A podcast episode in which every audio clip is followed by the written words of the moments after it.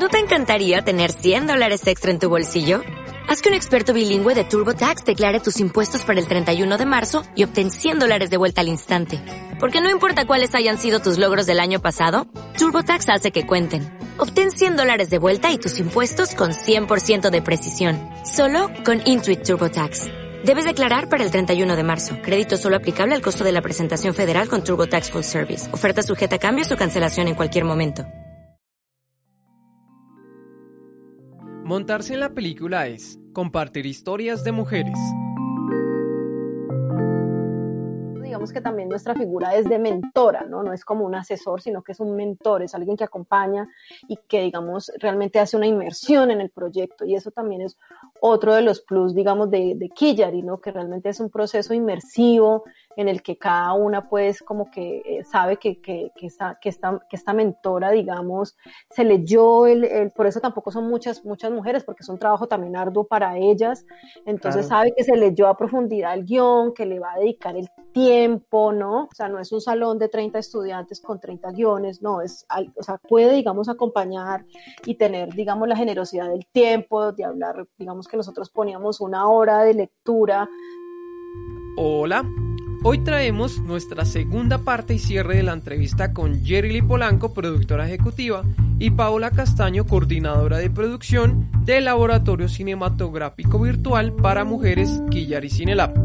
Si quieren saber cómo fue el proceso de acompañamiento de las mentoras con las aprendices y si les llama la atención, ¿por qué no? Sumarse a las próximas convocatorias, quédate hasta el final. Y no te quedes con el antojo de escuchar sobre su investigación de la mujer colombiana en el cine en la primera parte. Pensado preguntar sobre el laboratorio virtual, ¿no? Como tal, el formato se pensó para que varias mujeres de diferentes regiones del país pudieran acceder pero ¿ustedes creen que ahorita, infortunadamente con esta situación de la cuarentena, ustedes se han visto de alguna forma afectadas o no? No. No, pues digamos que estamos pues ya cerrando esta primera versión. Eh, y como que de alguna manera fuimos visionarias. Ah, eso decimos. Nosotros ya, está, nosotros ya estamos en modo virtual, qué pena, ¿no? Pero fue así como... Innovaron. Sí, pero realmente es muy chistoso, pero sí, digamos que la convocatoria que nosotros nos ganamos con el Ministerio de Cultura, que fueron por primera vez el año pasado, pues que lanzaron este, este, pues... Eh, eh, esta cosa que todavía no sabemos muy bien qué es, que es la economía naranja, entonces el año pasado más o menos como, como en mayo, creo que salió la convocatoria de la economía naranja y allí una de las categorías era laboratorios de innovación eh, para la economía naranja. Entonces ya esta chapa de laboratorio de innovación pues lo ponía uno como, pues pucha, ¿qué hacemos? Pues sí, uno puede hacer un taller, ¿no? Pero entonces, ¿cómo vas a innovar eh, en, en, eso, ¿no? Entonces, eh, como que a partir de ahí sí fue así como, como muy inspirada eh, por procesos que yo ya había vivido en el mundo virtual. Entonces, por ejemplo, yo eh, me estoy, ya soy graduada de, de, una maestría virtual en escritura de guion. Entonces, como que yo ya venía como, bueno, esta, esta cosa funciona. Eh, también había estado en un proceso de, de, digamos, como de sororidad con mujeres a través de unas redes de comunicación hace más de tres años y ahí fue la primera vez donde yo ya conocía el Zoom, ¿no? Como que hay mucha gente que ahorita el Zoom pues es como la panacea y yo conozco el Zoom hace tres años, entonces pues como que para mí fue como, como, como naturalmente llegar ahí, pensar digamos el proceso de innovación eh, en términos digamos de la educación, ¿no? Como que yo soy también profesora, eh, me interesa que haya mujeres formadas, lo que les decía, la educación para la transformación social. Pensé, digamos, en el formato virtual, eh, lo cual, digamos, también desmarcaba, pues, que fuera un taller aquí en Cali, que fuera solo para beneficiarios de aquí de la ciudad, eh, sino que, digamos, pudiéramos tener un impacto nacional, eh, digamos, a través de esta conectividad virtual y pues obviamente que fuera enfocado para mujeres, sino que tiene dos condiciones muy particulares, que es virtual y que solo es, digamos, para fomentar la creación de cineastas mujeres. Eh, ¿Cuáles fueron los puntos a, a tener en cuenta eh, cuando seleccionaron a las participantes del laboratorio? Bueno, eso fue también un proceso bastante, digamos, no, no tanto lo largo, porque realmente las becas se tienen que hacer en un, dos, tres, en pocos tiempos, ¿no? Para evaluar a las mujeres había que escoger, saber muy bien qué era lo que les ibas a pedir. Entonces, digamos que eh, sí tenía yo como una idea muy que yo no me imaginaba a cineastas que ya tengan, digamos, mucho recorrido, sino que yo quería cineastas nuevas, cineastas más emergentes. Eh, entonces, como que desde allí, digamos que había un reto muy grande de qué se les pedía eh, en términos, digamos, de la documentación, que fuera una documentación en la que uno pudiera darse cuenta del proyecto, pero sin que limitara que algunas mujeres que tuvieran, por ejemplo, textos o relatos, pues pudieran aplicar. Entonces, la convocatoria en ese sentido fue bastante amplia, ¿no? Porque no era solamente como cineastas, sino que convocamos a dramaturgas, convocamos también a, eh, a escritoras, digamos, de literatura, de poesía, ¿no? Como lo que llamamos relato libre, mm, no solamente como el campo del cine, ¿no? Eh, entonces, como que, digamos que la dificultad antes de llegar a evaluar los proyectos era pensar muy bien cuáles eran los requisitos de la convocatoria eh, que permitiera, digamos, captar la mayor cantidad de, interés en la, diversidad de mujeres. Y cuando ya, digamos, hacemos la convocatoria, pues logramos tener como el, eh, logramos, no, realmente creo que nuestras expectativas se superaron. Yo realmente pensé que iban a llegar 50 proyectos y llegaron 223.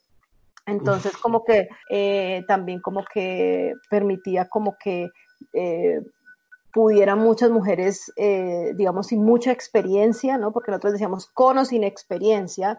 Eh, entonces eso también permitió que mucha gente que fueran, por ejemplo, estudiantes, chicas que tenían, digamos, guiones que nunca habían pensado como que justamente en ese mismo lugar de yo tengo aquí esta cosa escrita, oculta, nunca me he atrevido a mostrárselo a nadie, ¿no? Entonces, como que también el hecho de haber colocado con o sin experiencia creo que también nos, nos amplió mucho.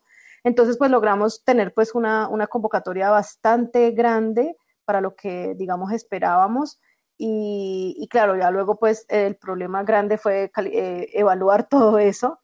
Y pues bueno, contamos con un, con, un, pues, con un equipo también de voluntarias que nos, que nos apoyó, digamos, y se interesó mucho por el proyecto, eh, amigas muy cercanas mías y, y a partir de ahí digamos que construimos como los criterios ya de valoración, ¿no? Que, era importante valorar en lo que estábamos eh, leyendo, ¿no? Entonces, por un lado hablábamos mucho de esto de la voz propia, ¿no? Cómo, cómo se revela la voz propia en, en, las historias, en lo que escriben, en cómo se describen, porque nosotros les pedimos un perfil biográfico, pero un perfil biográfico no que diga fulana de tal estudió en la universidad y trabaja en la empresa tal, no, sino como que se lograron describir, un poco como para descubrir esa voz propia, digamos.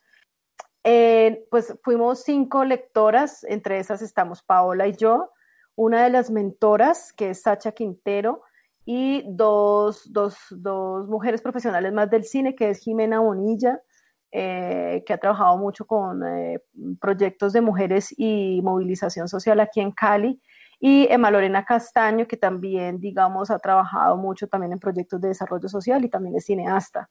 Entonces nosotras cinco, digamos que empezamos a construir, digamos, esos, como, como, como esos criterios, eh, pues obviamente pasaba también por, bueno, que la historia obviamente pues tenga una coherencia, tenga una fuerza y tenga una potencialidad de desarrollarse, ¿no?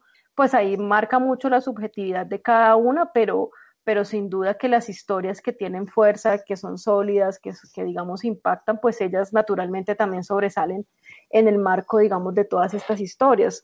Eh, no obstante, pues nosotras sentimos, no sé, digamos, ahí también Pau puede hablar, relatar su experiencia, en general que, digamos, todas las historias, digamos, tenían un valor muy, muy, o sea, eran de una valía increíble, como que uno quisiera poder eh, acompañar esas 223 mujeres. Y pues por eso terminamos como creando una comunidad, digamos, en Facebook y digamos, pensar, digamos, qué hacer para ese, ese resto de mujeres pues que no, que no, que no, pues por, por, el diseño de la convocatoria, pues no pudieron acceder a toda la formación, pero que sabemos que están ávidas, que sabemos que tienen historias muy valiosas, que sabemos que necesitan esa formación. Y un poco, pues así fue el proceso, no sé, también, digamos, Pau, la sensación. Em, para mí, pues lo más interesante o lo más valioso que me quedó de la lectura de proyectos, más allá pues de quedar igualmente sorprendida por la cantidad de mujeres que se presentaron y que vieron en, en la convocatoria una oportunidad de compartir sus creaciones, fue como la posibilidad de despejarme como mujer, ¿no? En, en todas estas historias que leíamos y, y por supuesto que, que, podíamos escuchar y ver el lugar desde, desde el cual cada una narraba a los personajes, puntualmente a los personajes femeninos y, y cómo, cómo los ubicaba en el mundo y en sus relaciones. Y entonces en esa lectura también cómo pude yo despejarme también en esas historias, en algunas situaciones y me podía encontrar, identificar. Entonces eso fue muy valioso porque reafirmó en mí como esta sensación que tenía de que las mujeres tenemos muchas cosas que no contamos abiertamente de, de lo que sentimos, pensamos, vivimos en nuestro día a día y que cuando se abre un espacio en donde se puede plasmar, pues evidentemente cuando otra mujer lo lea se va a encontrar en ella y va a encontrar como ah, a mí también me pasa eso, ¿no? Como no soy la única. Eso fue para mí supremamente valioso y, y creo que eh, lo hace más valioso aún que fueron tantas historias tan diversas en sí, en su forma, en su contenido, en la historia, en los personajes, pero en todas había algún momento en el que como mujer yo decía, sí, ahí estoy yo también, ¿no? Entonces eso fue súper interesante para mí. Yo diría que fue un poco en, no sé, yo sé que fue un tanto doloroso por dejar ciertas historias de las 200 y dejaron esas nueve, ¿no? Esas nueve fueron las elegidas y las afortunadas pero en particular por mi parte me llama la atención eh, y en, en, la línea que dice Jerry Lee sobre el potencial de desarrollarse, me llaman dos en particular de las nueve la atención y es el cortometraje eh, animado El hogar de Agustine y eh, el relato Las visitantes. Hasta que hasta qué punto ese potencial de desarrollarse eh, pudiste identificar o pudieron identificar de esas dos que me llama la atención sobre el tema animado porque no sé, eso ya la, la persona que lo hizo ya tenía conocimiento de, de, tal habilidad de animación. Sí, pues ella sobre todo es como dibujante y artista y artista pues como, pero pues obviamente también digamos está en el camino pues como de, ir hacia el cine y las visitantes, digamos, si bien es un relato, digamos, de una novela, ¿no? Eh, pues ella, ella, pues como te digo, ¿no? Como que nosotros dimos esa oportunidad, digamos, de que llegaran relatos y digamos ahí llegó la historia de Juliet y es una historia que, que es perfectamente una serie. Entonces ella, pues ella sigue trabajando, digamos, en la novela y lo que hizo acá en el laboratorio fue, digamos, hacer la adaptación, digamos, como el, paso, digamos, de, del lenguaje literario al lenguaje, al lenguaje cinematográfico a través de la, digamos, de la adaptación a guion, ¿no? Digamos que eso es como lo que ella está haciendo con una de, las, de esas historias, porque las visitantes son siete historias. Entonces, pues eso, digamos, pues ha sido también muy chévere.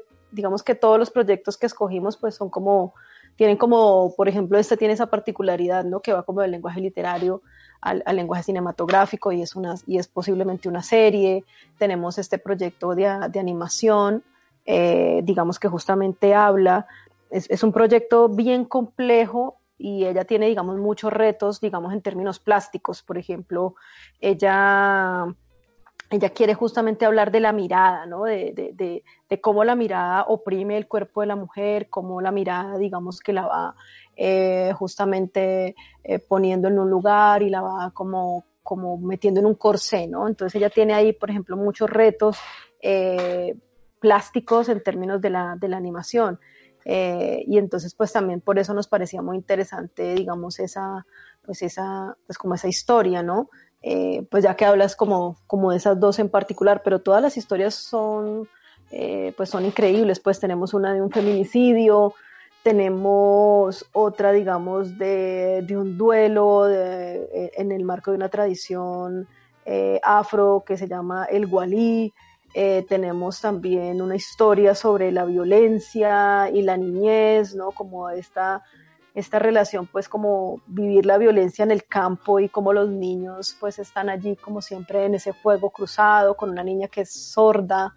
Eh, esa es una historia también muy, muy bonita. Pues tenemos también eh, una historia de mujeres barristas, ¿no? Como esta lucha, digamos, por encontrar un lugar en un hombre, en un mundo de hombres, que es la lucha de toda feminista, ¿no? Pero digamos aquí en el marco, digamos, de, del deporte, de un deporte pues como es el fútbol, eh, y con este fenómeno pues del, del barrismo, eh, tenemos otra historia que es eh, experimental, que es, la, que es la historia de Pájaro, ¿no? Que es como una historia, digamos, como, como desde desde el lugar bastante, digamos, cercano al mundo del onírico, a lo que pareciera que no tuviera relación y lo tiene, en cómo, digamos, nos podemos ir transformando en otras cosas, ¿no? A, partir, digamos, de nuestros miedos, de nuestras preguntas, de las muertes que tenemos que hacer. Entonces, esta película, digamos, que también explora como ese universo como de lo, del lenguaje experimental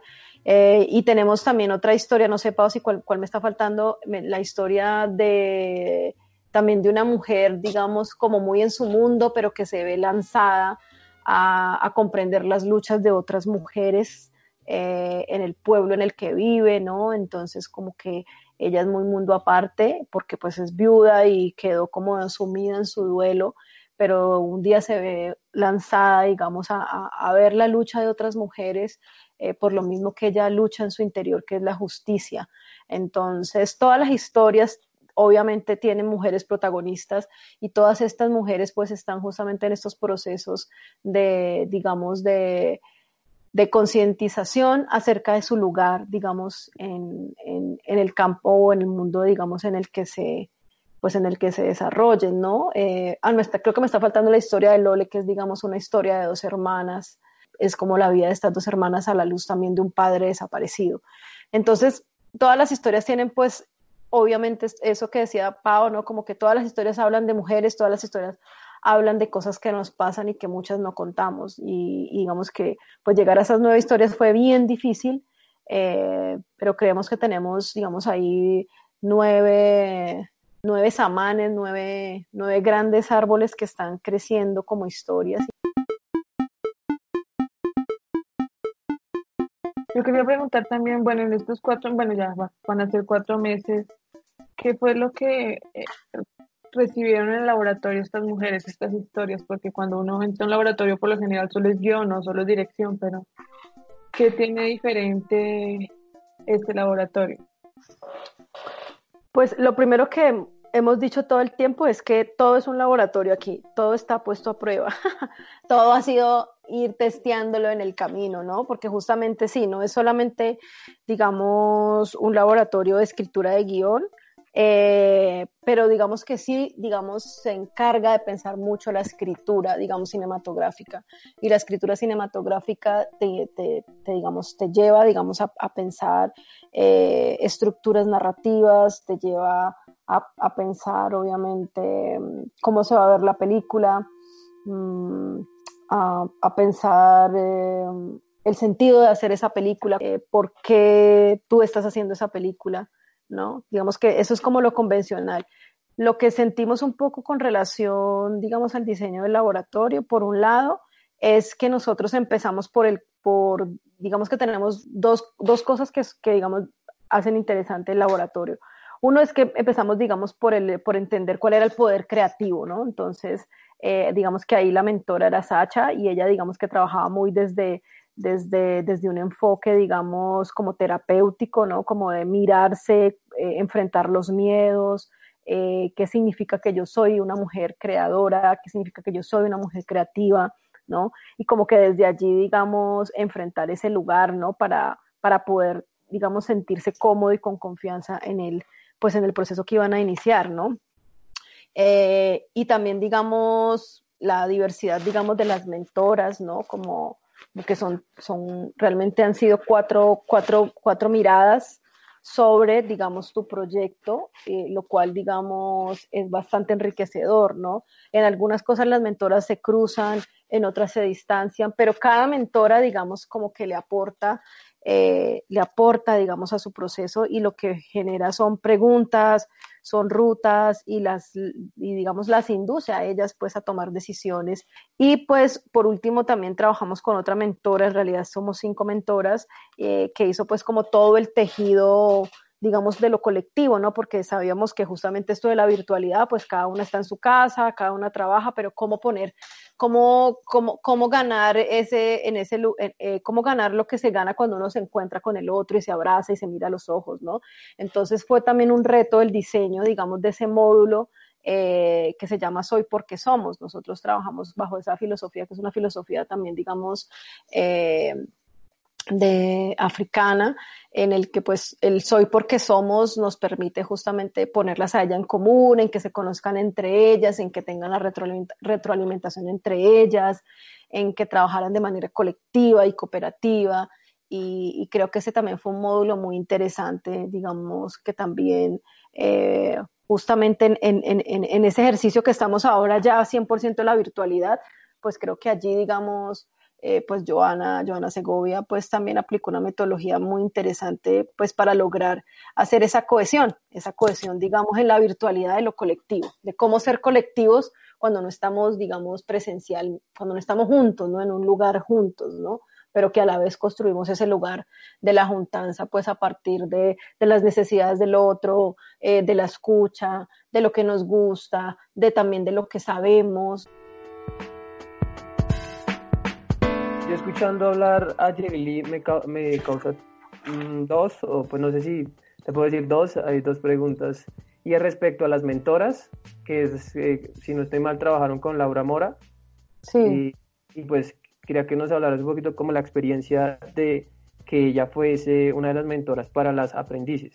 Y yo quería también, si tuviste la oportunidad, alguna de las dos, Paula Jerry, de hablar con, con las participantes ¿Qué les dijeron? ¿Qué, ¿Cómo se han sentido? ¿Cómo se sintieron en este proceso?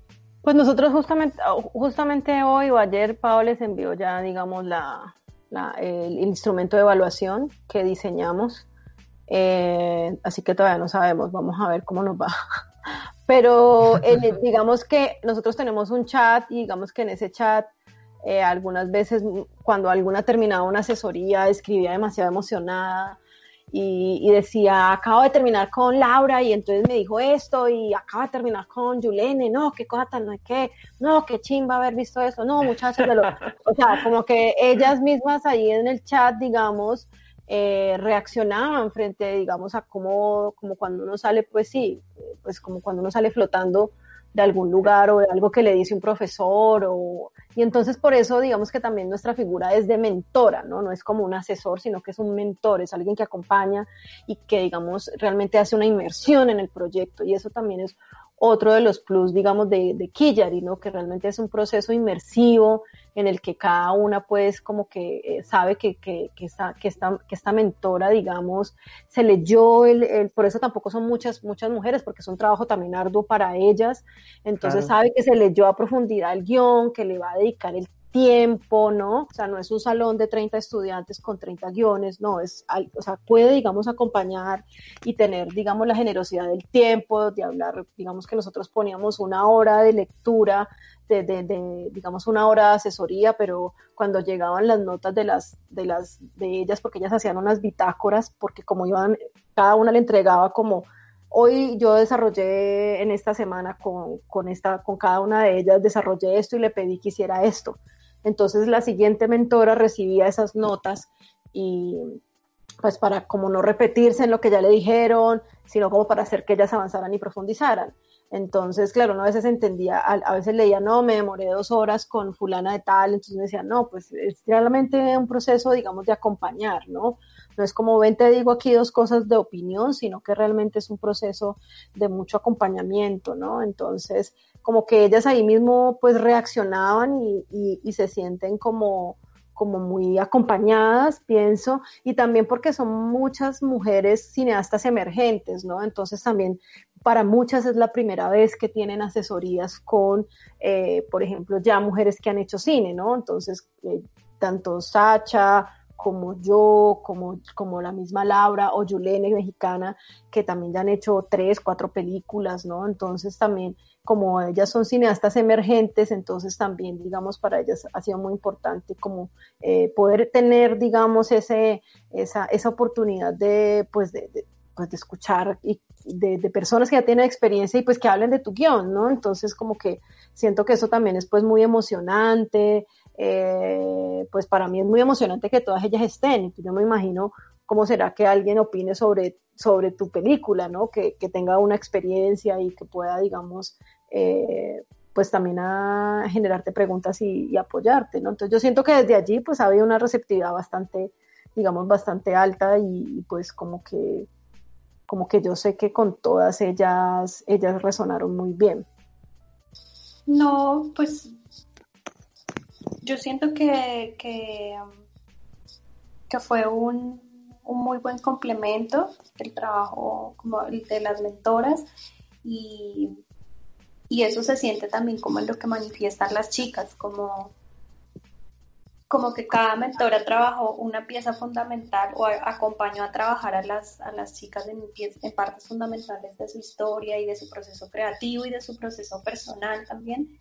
Y, y pues eso, eso se, se, nota pues como la forma en como ellas no lo manifiestan y lo expresan, eh, también como en la gratitud que hay por el proceso y, y también pues como en la forma en como de alguna manera varias de ellas sí lo han expresado como de sentirse felices de ser parte del laboratorio, de, de, de haber eh, logrado eh, llegar a ese lugar de las nueve y poderse beneficiar de todas las mentorías que han recibido.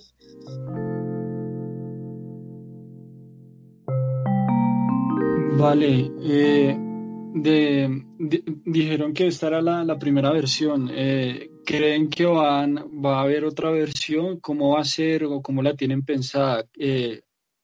Cuando se cuando termine el, eh, bueno el proceso con, con, con este primer grupo eh, qué va a pasar con los resultados qué, qué, qué van a hacer con, con, todo lo que lograron pues ellas justamente, digamos, en ese, en ese módulo que, que, trabajaban de manera colectiva, pues ya se armaron como unos equipos de trabajo para seguir como con eh, grupos de estudio.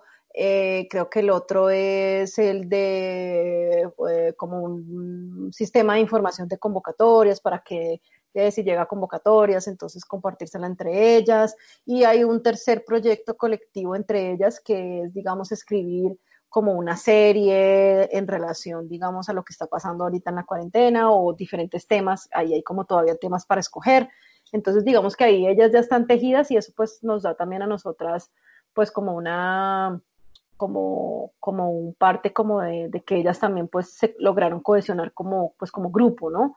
Eh, y, y, creo que pues ahí está. Por el parte, digamos, ya de nosotras, pues nosotras estamos trabajando en la gestión de recursos eh, para, digamos, nuevas versiones de Killary en la medida pues que podamos becar a mujeres bien.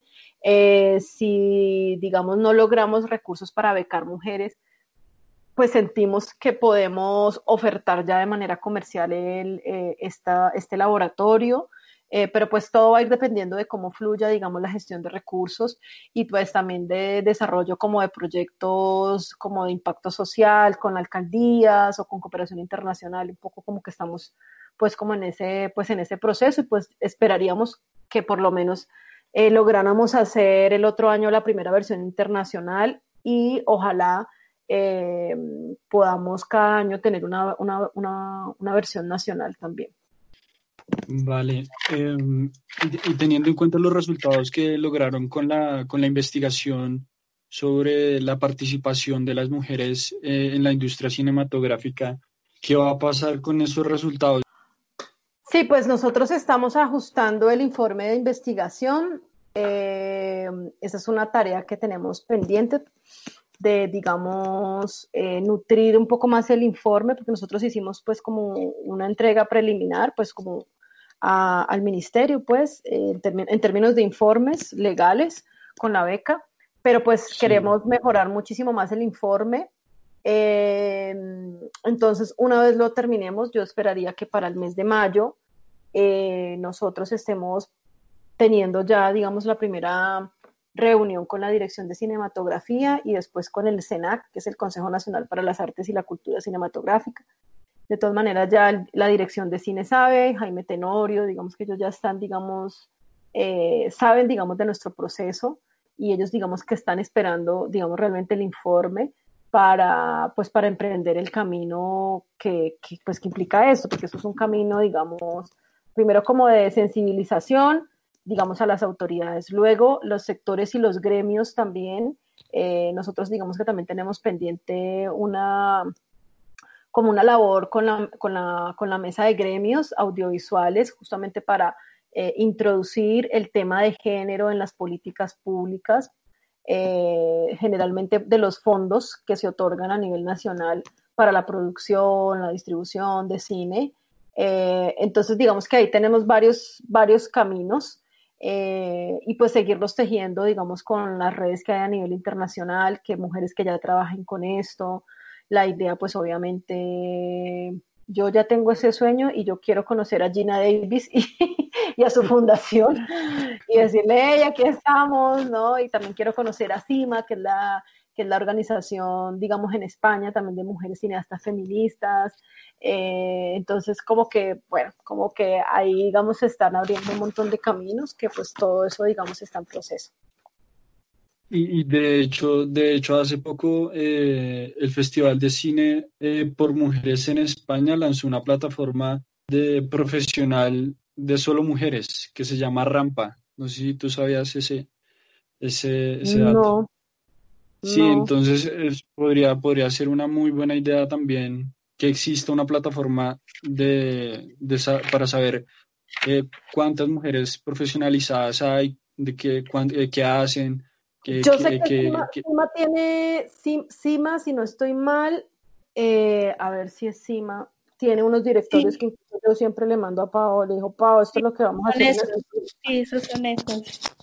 Cima tiene una página web eh, que, que, justamente hace como todo ese mapa, eh, ese mapa, digamos, de mujeres. Y pues, por ejemplo, nosotros sentimos ahí, como les decía en un momento de la investigación, que tenemos muchos caminos. O sea, eh, por ejemplo, nosotros identificamos a todas las pioneras en cada uno, digamos, de los cargos.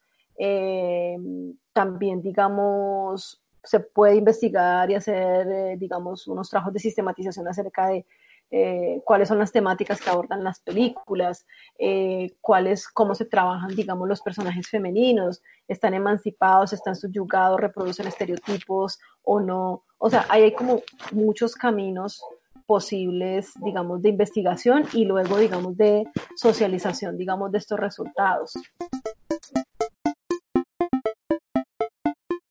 Yo estoy tal vez pensando que esto en el ámbito de la academia y precisamente no tanto en la investigación, sino en las nuevas creadoras, nuevas directoras, nuevas productoras que están ahorita como con esas ganas de hacer cosas, yo siento que quizás esta, esta información, este estudio pueda ser de bastante impacto. ¿Cómo ustedes lo ven y cómo creen que puede esto impactar en, en las nuevas promesas del cine?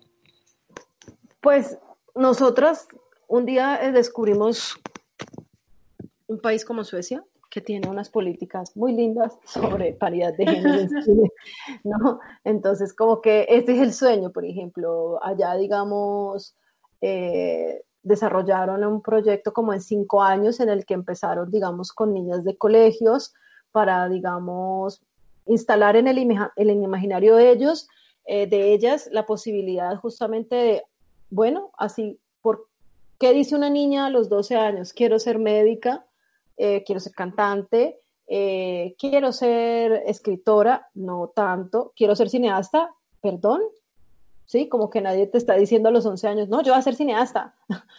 Entonces, digamos que en Suecia, digamos que implantaron un, programa, digamos, de formación en el que trabajaron mucho con ese imaginario, digamos, a la vuelta de cinco años, entonces ya, digamos, hay más niñas estudiando carreras de cine y las que estaban estudiando y las que ya eran profesionales, digamos que se crearon incentivos para promocionar, digamos, eh, para producir, digamos, películas de mujeres. Entonces, como que, pues yo esperaría que aquí llegara a pasar un poco eso, ¿no? Como que pudiéramos tener, digamos, eh, fondos que tengamos, tengan categorías diferenciadas, que sean solamente categorías para mujeres o que las, las convocatorias, esto es un poco más difícil, pero creería que podría ser algo también como, como de, de pensar la paridad, ¿no? Como que eh, si vamos a premiar la categoría de, de largometrajes, pues si son dos premios, uno para hombres, otro para mujeres, ¿cierto?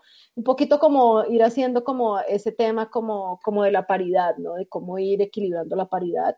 Y dice, pues ese es el camino, ¿no? Y como sentimos que es un camino de años, primero porque hay que también reconocer, digamos, las resistencias que hay en el campo, ¿no? O sea, sabemos que hay muchas mujeres cineastas que no están de acuerdo con este pensamiento, eh, funcionarios que tampoco están de acuerdo con este pensamiento, gremios que no están de acuerdo con este pensamiento, donde esto no les interesa, así como no les interesa el tema, digamos, eh, de equidad, de, digamos, de poblaciones diferenciadas, como serían las poblaciones afro, las poblaciones indígenas, las poblaciones en situación de discapacidad, ¿no? Eh, entonces, como las LGTB también, eh, entonces como que somos de alguna manera, entramos digamos en, ese, en, esa lucha digamos como minoría, eh, aunque es muy extraño porque las mujeres terminan siendo como parte como de ese espectro de minorías, eh, pero realmente las mujeres no somos minoría en términos de la población, realmente somos el 52% de la población del mundo. Entonces ahí hay como una contradicción muy grande. Entonces tenemos como un montón de contradicciones, un montón de resistencias que atravesar y después de que digamos pasemos ese lugar, eh, pues seguramente vamos a tener que llegar justamente al lugar de donde se pelea la plata, donde se pelean los presupuestos, eh, por qué sí, por qué no, porque se le da más plata a esto, por qué no, digamos, porque eso en algún momento se traduce justamente ya, digamos, en, un sistema también económico, ¿no? Eh, por ejemplo, uno de los estudios de, no me acuerdo si es de Gina Davis o de la ONU, qué pasa cuando, cómo se mueve la economía, cómo se mueve la economía cuando las mujeres son las que dirigen películas, cómo cuando una mujer dirige una película, en el equipo hay más mujeres trabajando que cuando dirige un hombre. Entonces, son como cosas que parecen como simples, pero eso impacta también la economía, ¿no? Entonces, se contratan más mujeres, eh, se les paga más o se les paga menos, ¿no? Eh, van más a taquilla o no, son más taquilleras o no. Entonces, eso como que es una cosa pues como de ir mirando como el engranaje en términos también industriales, como que a futuro pues todo eso tendría que tener también un asidero y, también tendría que tener una medición. A, la luz de, los resultados que, han tenido con el laboratorio y la investigación, ¿qué creen que, que, pasa, para, qué, qué creen que les hace falta al país para que hayan más mujeres dirigiendo, más mujeres haciendo películas? Uf, esa es como una pregunta existencial. es como un poco existencial esa pregunta, no sé. Mm, eh, eh, yo, yo pienso que hay dos tipos como de barreras, ¿no? O sea, hay como las barreras de nosotras mismas, las mujeres. Y yo empiezo, digamos, por mi experiencia personal. O sea, yo tenía una barrera que era impuesta por un sistema patriarcal, pero que a la vez era como un virus, ¿no? Me atacó y se quedó en mí. Y yo no me había dado cuenta y estaba como en, un, eh, como en una naturalización de la cosa, ¿me entiendes? Pensaba que las cosas eran así porque así eran así, y así habían sido siempre. Entonces creo que hay una barrera muy fuerte que romper, que es como nosotras mismas, ¿no? Nosotras mismas, mujeres como creadoras, nosotras mismas, en qué momento nos damos cuenta que, tenemos las mismas condiciones de creación, las mismas posibilidades, ¿no? Eh, que hemos tenido miedo por este, por este sistema eh, eh, de siglos y siglos, ¿no? Entonces creo que hay una barrera muy grande que somos nosotras mismas. Las otras barreras tienen que ver ya con, con un segundo nivel, que es el mismo sistema que nos ha oprimido y nos ha silenciado y que, y que alguna éramos, eh, nos hemos como autoimpuesto, ¿no? Eh, entonces, ese sistema, ¿no? Entonces, en ese sistema, pues hay, digamos, prácticas de muchos tipos eh, que tienen que ver y pasan, por ejemplo, con el tema del abuso, esto que hicieron las chicas de Rexister, ¿no? Como el acoso sexual, el abuso sexual, todo lo que pasó con el movimiento Me Too, eh, de Hollywood, ¿no? Y lo que ha generado, digamos, a partir de eso, eh, todas, todas esas, e, esas cosas que tienen que ver justamente con, con qué es ser mujer en el mundo, ¿no? Y, creo que esas son, esas son otras barreras, ¿no? La, misma barrera del sistema patriarcal eh, en, el que, en el que a los hombres muchos les cuesta reconocer ese lugar del machismo, a otros otros lo pueden reconocer y también están en el proceso porque también han naturalizado ese proceso, digamos que también lo asumen como de manera muy natural, entonces también digamos que hay que acompañar, digamos, a los hombres, digamos, a, a todo, digamos, este, este,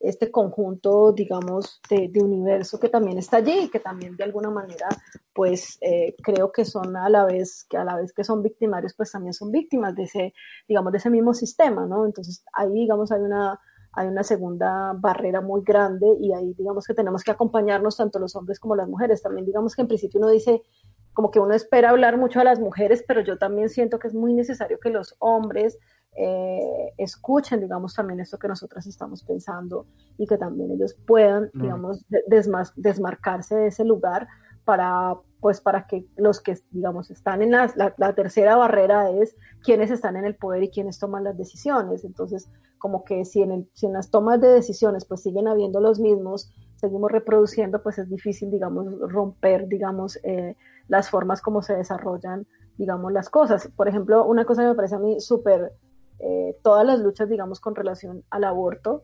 Eh, los que toman las decisiones son señores de 60 años y, no somos nosotras que somos las que vivimos nuestro cuerpo, las que sabemos cómo funciona todo.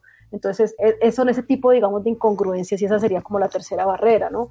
En, las estructuras de poder, pues se sigue reproduciendo, digamos, muchos modelos en el que, digamos, son otros los que toman, los que piensan que es lo mejor para nosotros, ¿no? Entonces, esas estructuras de poder, pues también hay que irlas a, a, abordar, a mirar, a acercarse para, pues, para poder, digamos, pues tener otras posibilidades, ¿no?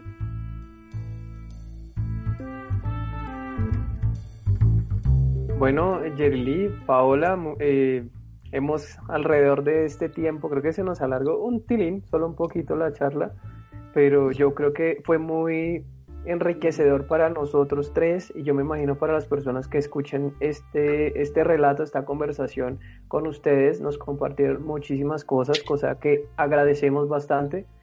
Y em, bueno, yo creo que ya para cerrar, yo quería decir que ustedes tienen en su página de Ojo Agua Cine una galería del saber en el cual las personas que estén interesadas sobre textos académicos. Ahí pueden ver bastantes eh, fuentes, eh, referencias que yo la estaba chequeando hace unos días y me parece que están muy interesantes. Hay películas, de todo un poco para gente que esté interesada. No sé si quieras hablar algo poquito sobre esto, como para que la gente también, una invitación, como para que la gente eh, pueda entrar a estos datos y se entere.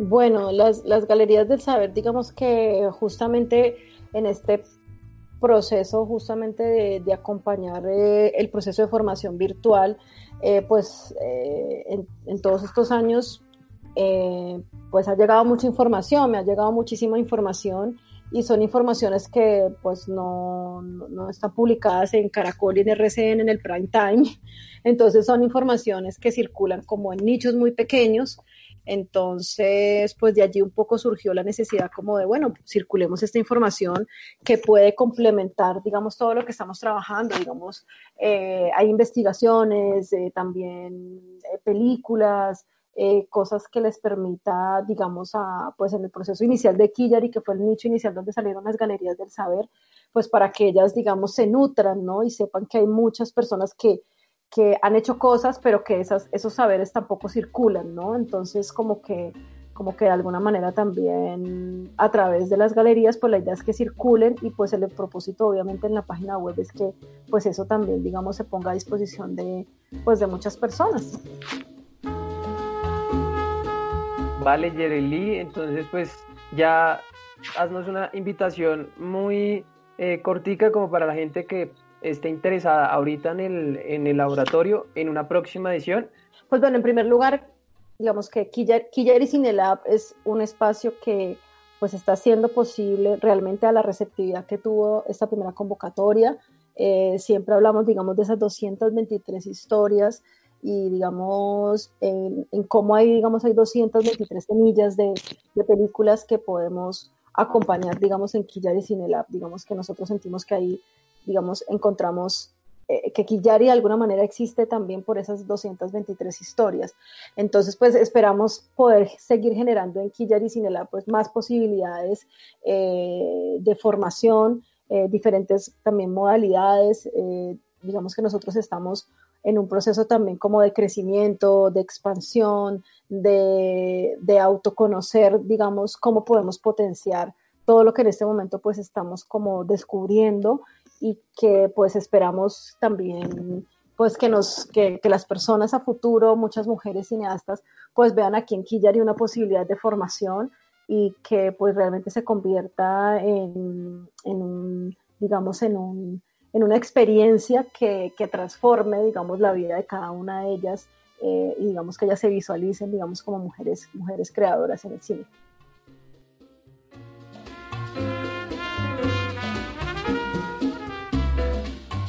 Oye, gracias por escuchar hasta este momento.